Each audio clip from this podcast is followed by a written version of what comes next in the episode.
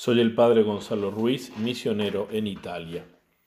Evangelio de hoy, domingo 5 de marzo de 2023. Del Evangelio según San Mateo.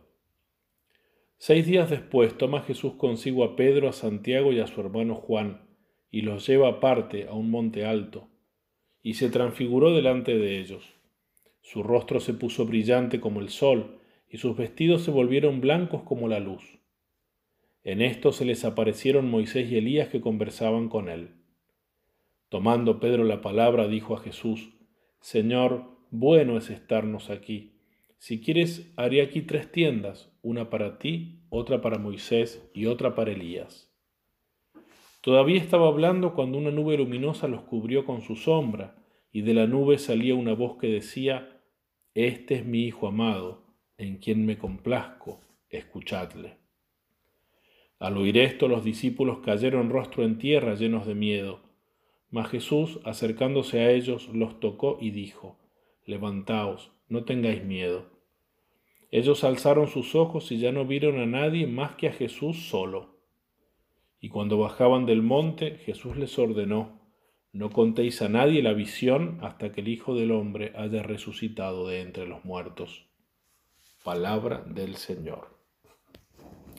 Queridos hermanos, en este segundo domingo de Cuaresma, la liturgia nos presenta el relato de la transfiguración del Señor, relato que está presente con distintos detalles en los tres evangelios sinópticos, en el de San Mateo, en el de San Marcos y en el de San Lucas. Hemos leído el relato de San Mateo. Todo este episodio de la vida de Jesús habla del misterio pascual, es decir, de la pasión, muerte y resurrección del Señor. Así el contexto. Antes y después de transfigurarse delante de estos tres apóstoles, nuestro Señor Jesucristo les anuncia la pasión. Se las anuncia por primera vez antes de la transfiguración y por segunda vez después de la transfiguración. Y les habla también de su resurrección, incluso en el último versículo que hemos leído. Por eso este misterio se refiere a todo el misterio pascual de Jesús, pasión, muerte, resurrección y glorificación del Señor. También se ve esto en los personajes, porque los tres apóstoles elegidos por Jesús para transfigurarse delante de ellos, Pedro, Santiago y Juan, serán testigos también del poder de Jesús sobre la muerte, cuando Jesús los lleve a ellos, solo a ellos tres, a la casa de Jairo para resucitar a su hija poder de Jesús sobre la muerte, pero también serán los tres testigos de la debilidad humana y de la fragilidad del Señor, cuando le verán sufrir en el huerto de Getsemaní antes de entrar en su, en su pasión.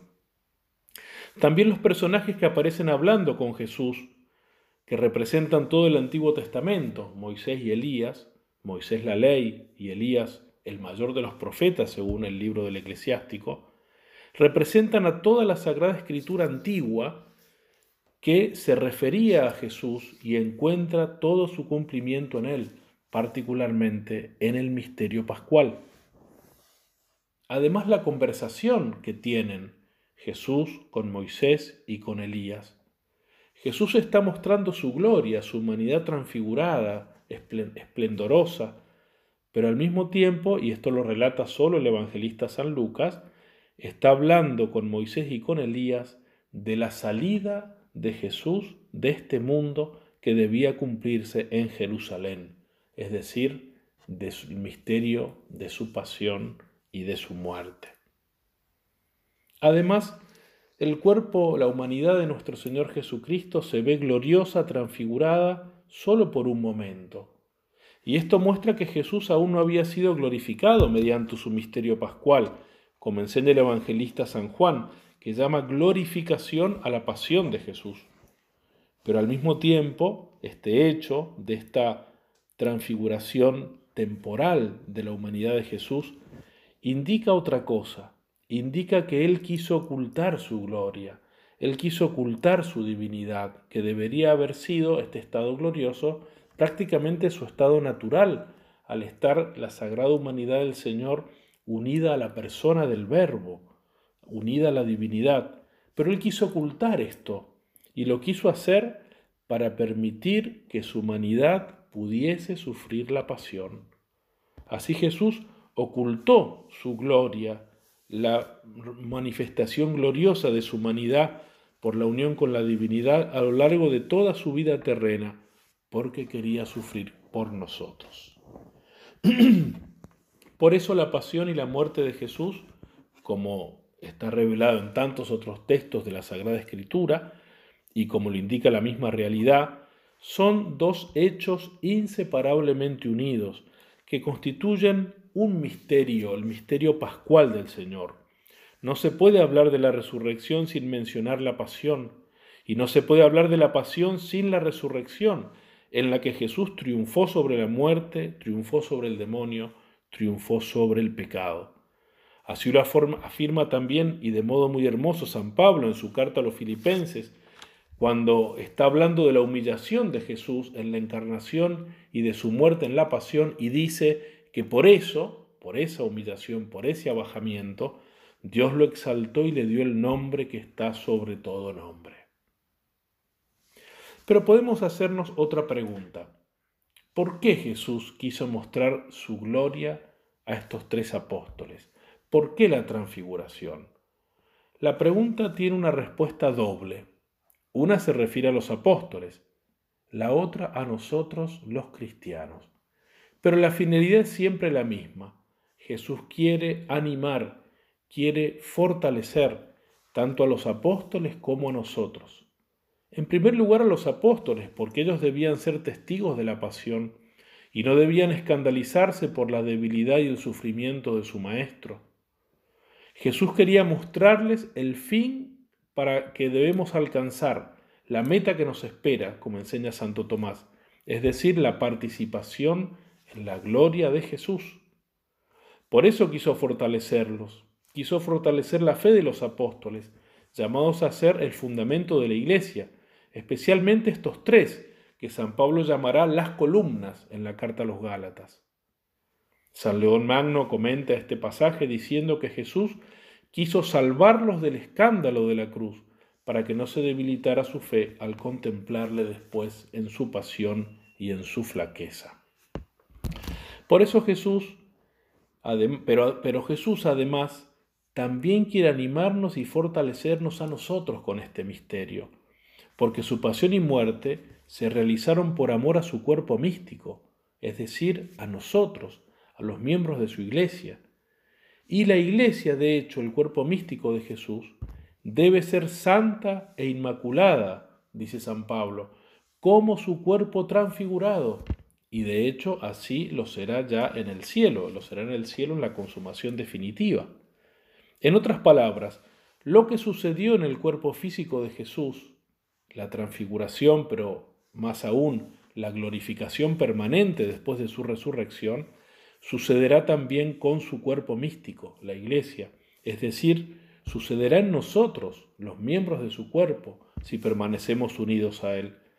Así también la pasión de Jesús debe realizarse primero en nosotros, para que pueda realizarse también su resurrección y su glorificación.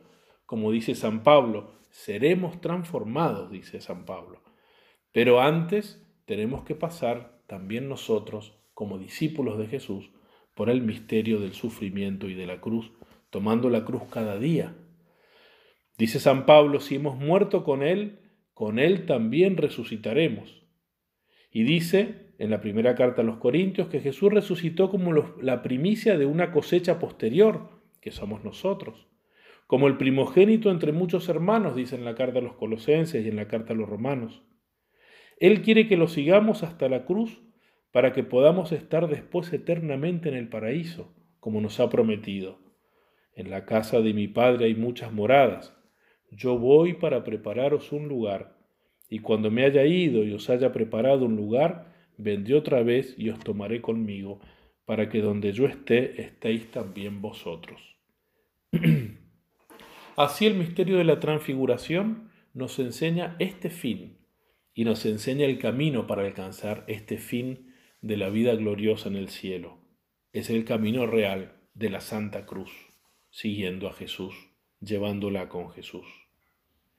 El misterio de la transfiguración de Jesús entonces debe llevarnos a mantener la mirada fija en Él crucificado, pero también en Él resucitado, en Él que nos espera glorioso en el paraíso, como dice San Pablo. Si habéis resucitado con Cristo, buscad las cosas de arriba, donde está Cristo sentado a la derecha de Dios. Pensad en las cosas de arriba, no en las de la tierra. Queridos hermanos, Nada es más fuerte que el amor de Cristo. Nada es más eficaz para nuestra salvación que su sangre derramada en la cruz y el poder de su resurrección gloriosa.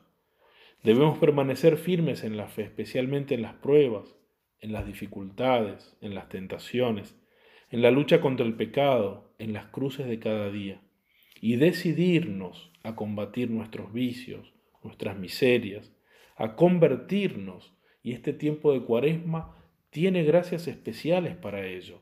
Convertirnos aunque eso implique renuncias y cruz. Confiemos y creamos en Él, que se hizo hombre para compadecerse de nuestra debilidad, pero es Dios y nos comunica su fortaleza y su victoria si permanecemos unidos a Él. Y obedezcamos a su palabra, como nos lo manda la voz del Padre que se escuchó en el monte Tabor. Este es mi Hijo amado en el que me complazco, escuchadle que el misterio de la transfiguración de Jesús nos ayude a mirar con ojos de fe y esperanza todas las dificultades y luchas de la vida. Aprendamos de algún modo a transfigurar toda nuestra existencia, haciendo nuestra la enseñanza de San Pablo. Los sufrimientos del tiempo presente no son nada comparados con la gloria futura que se manifestará en nosotros. Y que María Santísima nos regale su mirada sabia sobre nuestros sufrimientos, e imprime en nuestros corazones las palabras del Apocalipsis. No temas los sufrimientos que te esperan, permanece fiel hasta la muerte y yo te daré la corona de la vida. Que así sea.